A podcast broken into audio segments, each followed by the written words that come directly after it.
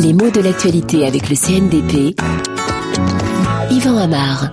Loubna Ahmed Al-Hussein en prison au Soudan. Pourquoi parce qu'elle a porté un pantalon et que donc elle a été condamnée d'abord à recevoir des coups de fouet, peine qui a été commuée en une amende que cette journaliste a refusé de payer, c'est pour ça qu'elle est emprisonnée. En effet, elle veut mettre le pouvoir soudanais devant ses responsabilités et en tout cas faire connaître l'état de la loi soudanaise et la façon dont elle est appliquée. Mais bien sûr, toute cette affaire met en vedette le mot pantalon. Alors, tout le monde sait ce que c'est qu'un pantalon, inutile de s'y attarder. C'est une pièce d'habillement qui monte jusqu'à la taille et qui enserre chacune des deux jambes, mais l'origine du mot est originale et assez amusante. Pantalon, au départ, c'est le nom de quelqu'un, c'est un nom propre. C'est pas très courant, je vous l'accorde, mais on trouve ça en Italie et même en Provence. Et d'ailleurs, il y a un Saint Pantaléon qui a été l'un des patrons de la ville de Venise, ce qui fait que ce nom y était relativement à l'honneur.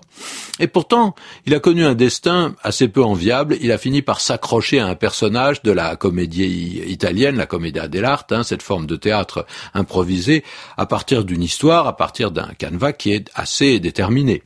Et ce de Pantalon, Pantaléon, bah, il a rien de bien sympathique ni de bien séduisant. C'est un vieillard, euh, il a presque tous les défauts et les plus déplaisants. Hein. Il est laid, il est voûté, souvent on le représente comme boiteux, mais surtout il se rend odieux. Il est malhonnête, il ne pense qu'à l'argent, il est incapable de sentiments désintéressés, et vaniteux et prétentieux avec ça. Mais en même temps, comme il est très bête et assez naïf, on lui fait croire ce qu'on veut et on rit facilement. Alors avec un passé aussi lourd, on peut s'étonner que le mot pantalon soit passé en français sans trop en souffrir. Hein. Au départ, ça désigne plutôt un genre de salopette, qui était traditionnellement le costume du personnage de théâtre. Mais enfin, le mot n'est pas euh, si ancien que ça. Hein. Au Moyen Âge, par exemple, on parle pas de pantalon, on parle d'hébré, par exemple, pour désigner l'habit qui s'en rapproche le plus.